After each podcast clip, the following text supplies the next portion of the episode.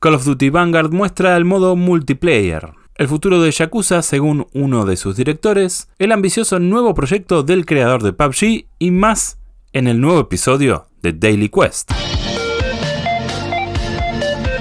Bienvenidos a Daily Quest. ¿Cómo estás? Te doy la bienvenida a este nuevo episodio de Daily Quest. Estamos grabando esto un 7 de septiembre, día lluvioso, noche horrible, ideal para repasar las noticias del día con un café en mano. Pero antes de pasar a eso, quería recordarte que Daily Quest es una producción de New Game Plus, una plataforma de contenidos nueva que puedes encontrar en YouTube, Instagram y Twitter y puedes hacerlo con el usuario arroba New Game Plus OK. Mi nombre es Jeremías Cursi o Chopper y puedes escribirme directamente en mis redes sociales en arroba jerecursi o si te querés comunicar con nosotros puedes hacerlo también por mail a la dirección que figura junto con toda esta info en la descripción de este episodio. Rápidamente agradecer a Héctor Park por la locución, Mawirri Oliva por la música que suena de fondo, Gorix por el diseño y el equipo de New Game Plus por el aguante. Sin más, vamos con las noticias del día de la fecha. Esto es Daily Quest.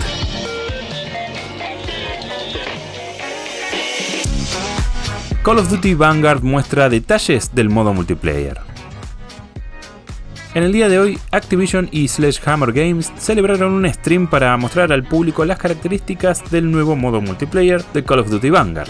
La principal novedad es el planteo táctico que surge en el cruce del motor de Modern Warfare y los entornos reactivos que plantea Vanguard y que son una novedad en la serie. Esto significa básicamente que los niveles están compuestos, en parte al menos, con materiales que son sensibles a la destrucción.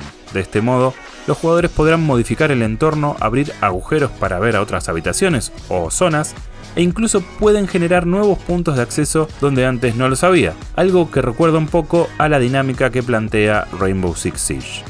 Según los desarrolladores, este enfoque de los entornos está presente en todas las partes del juego.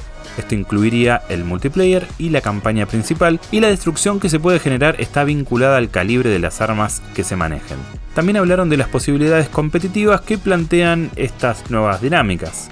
Pero esto no es todo, porque también se ofrecieron detalles del nuevo mapa para Warzone, que es la parte gratuita de Call of Duty.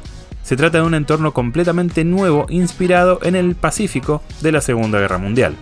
Está hecho desde cero y considerando el feedback de la comunidad y tendrá sus propios puntos de interés, además de admitir todos los elementos conseguidos a lo largo de las temporadas de Modern Warfare y Black Ops. Llegará un tiempo después del lanzamiento de Vanguard y lo que no dijeron es si va a reemplazar uno con otro, porque, por ejemplo, lo que hace PUBG es tener dos mapas o tres para elegir. Acá no se sabe si van a estar juntos en un mismo paquete, pero bueno, hay un escenario nuevo en el que prometen aplicar nuevos motores para evitar a los tramposos de siempre. Daily Quest. El futuro de Yakuza según uno de sus directores. El portal The Gamer entrevistó a Kazuki Hosokawa, director de la franquicia Judgment, que es un spin-off de la serie Yakuza.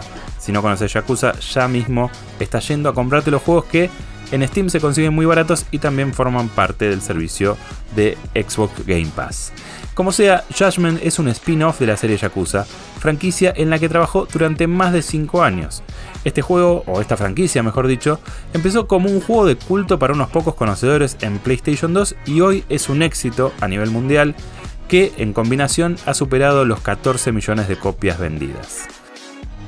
Con Yakuza Laika Dragon, la serie adoptó de forma definitiva la jugabilidad de un RPG por turnos, dejando la parte de más acción a Judgment. Los vientos de cambio soplan fuerte en Sega, con reportes que también indican que el director del estudio Ryuga Gotoku y principal hacedor de la serie, Toshihiro Nagoshi, dejaría la empresa para sumarse al gigante chino NetEase. Pero volviendo a Hosokawa, él habló en esta entrevista sobre las dificultades de trabajar en pandemia, pero lo más interesante fue la luz que tiró sobre la creación de Judgment. Y cito, durante los últimos 7 años trabajé en Yakuza, pero siempre estuve pensando en crear nuevas propiedades intelectuales. Hubo muchas ideas que no se aprobaron, pero algunas de ellas sí, y una de ellas terminó siendo Judgment. No tenía dudas que los jugadores y fans de las series disfrutarían de algo nuevo, distinto a Yakuza. Obviamente hay limitaciones, porque siempre nos basamos en el mismo universo, pero estoy feliz de haber podido crear todo esto. Esto lo dice básicamente porque, bueno, el estudio está muy enfocado en Yakuza, que es uno de los, digamos, es la franquicia que más le funciona en este momento. Pero lo más importante tal vez llegó cerca del final de la entrevista, donde eh, Hosokawa se refirió al futuro.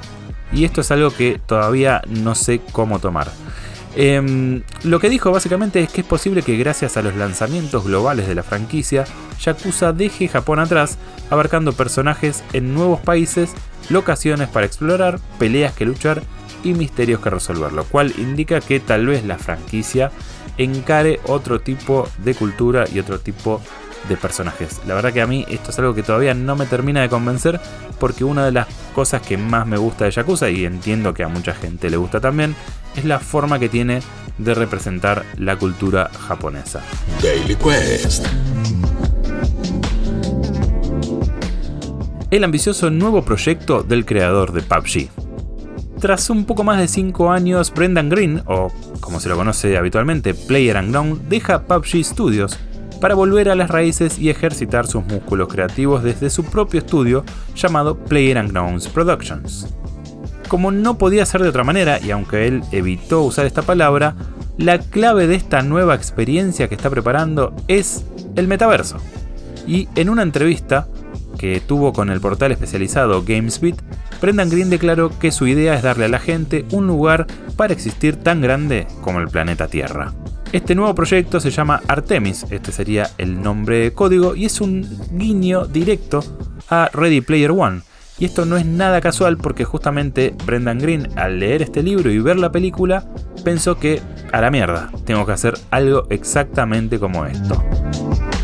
Para crear semejante mundo, Green está utilizando técnicas de machine learning, redes neuronales, inteligencia artificial y otros trucos de hechicería para construir la primera demo técnica que tendrá Artemis, que llegará al público próximamente en un formato bastante típico, porque para poder acceder a ella vas a tener que dejar una especie de propina, es decir, vas a pagar por el acceso lo que vos creas conveniente. Esta demo técnica se va a llamar Prólogo y teóricamente va a tener 64.000 kilómetros de extensión, lo cual sería bastante más chico que el mundo que pretende crear Brendan Green para su juego final, y anticipó que probablemente lo encuentren muy aburrido, porque lo que uno va a hacer es por ahí encender fogatas, mantenerse a salvo de una tormenta, y cuestiones que tienen que ver con la naturaleza de jugabilidad sistémica que va a tener la versión final de Artemis. Es evidente que se trata de su juego más ambicioso y de más escala, posiblemente en el mundo, porque jamás se encaró un proyecto de esta magnitud. Suena muy prometedor, pero el propio Brendan Green dice que nos tenemos que tranquilizar un poco con la ansiedad porque estima que no vamos a ver nada de Artemis hasta dentro de por lo menos 5 años. Daily Quest.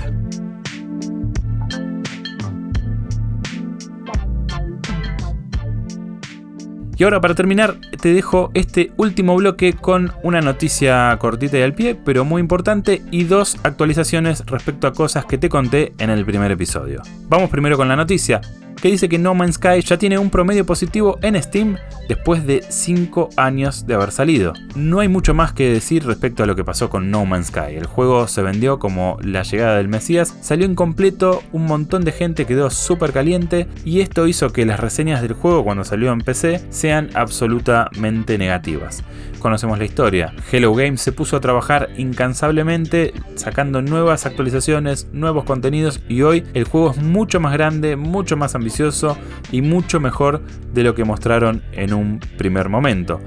El hito se produce porque ahora el juego recibe reseñas positivas de más de un 70% de su base de jugadores y esto hace que el promedio sea mostly positive.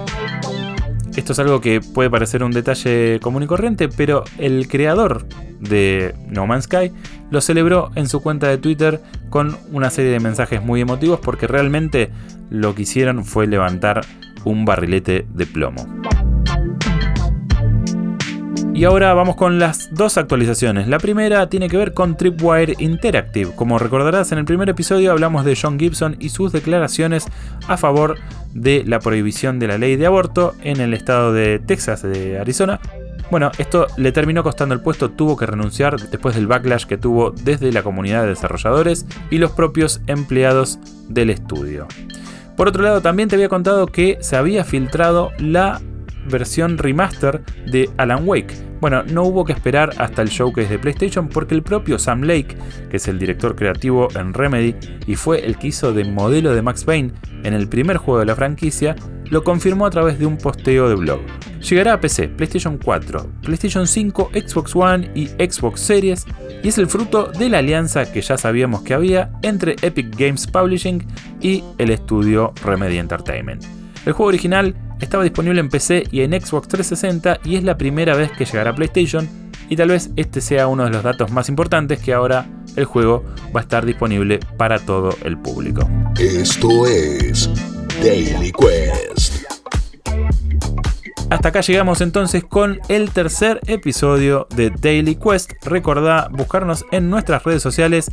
Si te gustó el programa o te viene gustando lo que hacemos día a día, dale un like, suscríbete y déjanos una reseña si la plataforma te lo permite. Compartilo con tus amigas y amigos. Y por lo pronto, nos escuchamos de vuelta en el episodio de mañana.